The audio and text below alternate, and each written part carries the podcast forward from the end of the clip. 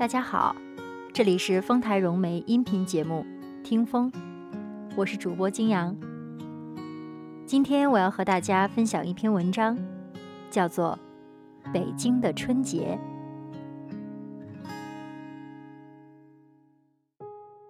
新年眨眼就到了呀，在除夕以前，家家必须把春联贴好，必须大扫除一次，名曰扫房。必须把肉、鸡、鱼、青菜、年糕什么的都预备充足，至少足够用一个星期的。铺户多数关五天门，到起码正月初六才开张。假期不预备下几天的吃食，临时不容易补充。还有旧社会里的老妈妈论，讲究在除夕把一切该切出来的东西都切出来。省得在正月初一到初五再动刀，动刀是不吉利的。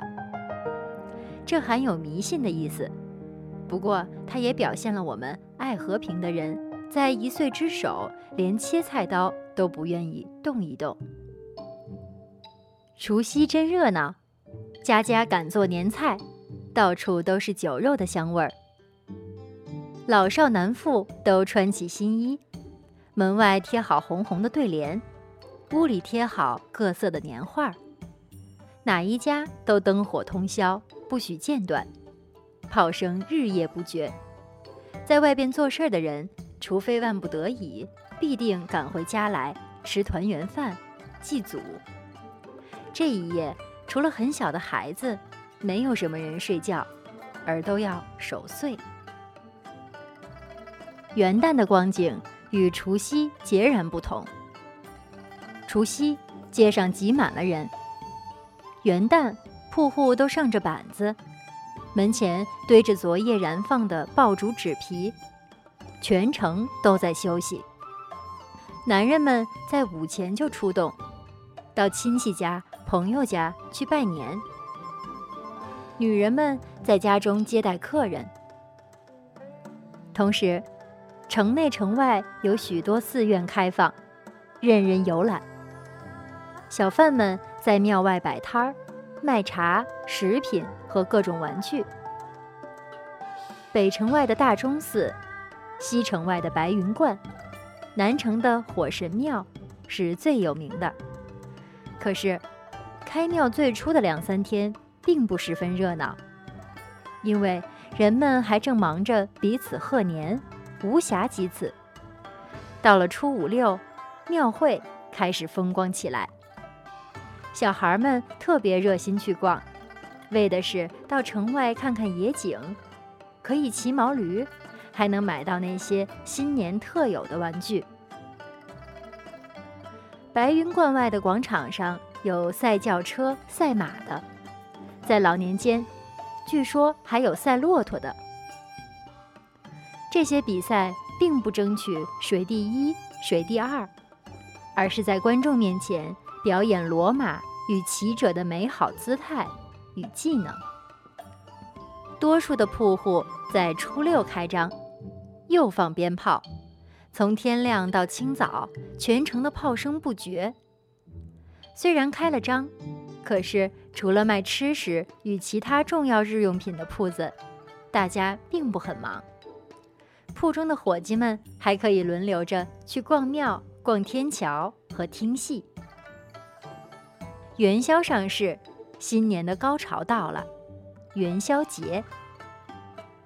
除夕是热闹的，可是没有月光。元宵节呢，恰好是明月当空。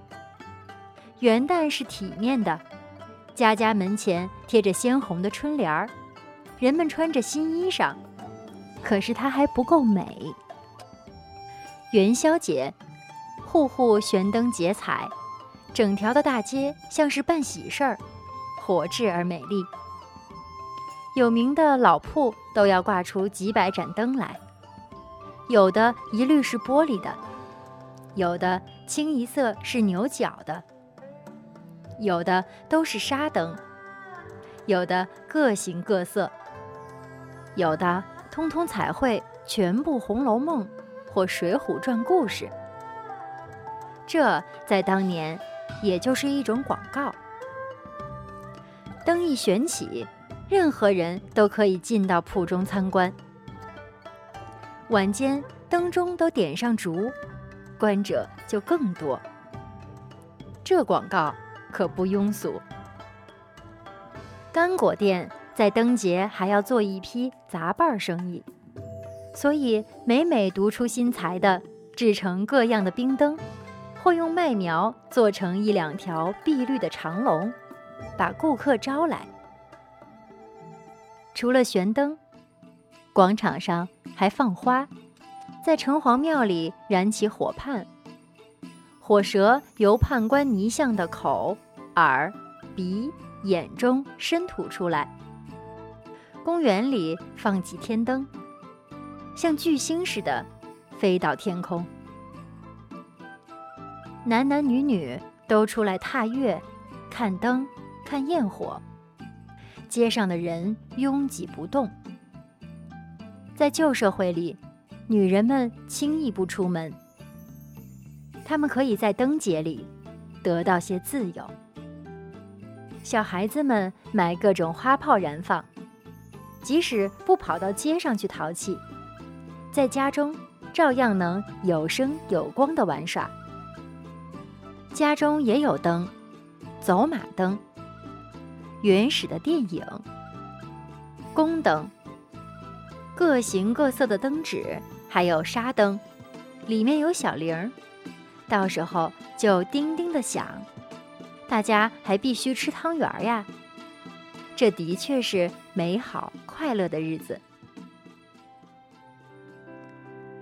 一眨眼到了残灯末庙，学生该去上学，大人又去照常做事儿。新年在正月十九结束了，腊月和正月。在农村社会里，正是大家最闲的时候，而猪牛羊等也正长成，所以大家要杀猪宰羊，酬劳一年的辛苦。过了灯节，天气转暖，大家就又去忙着干活了。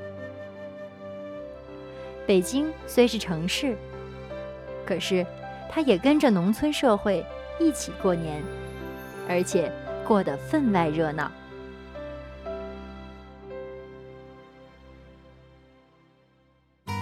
您刚才收听到的是丰台融媒音频节目《听风》，我是主播金阳，我们下期再会。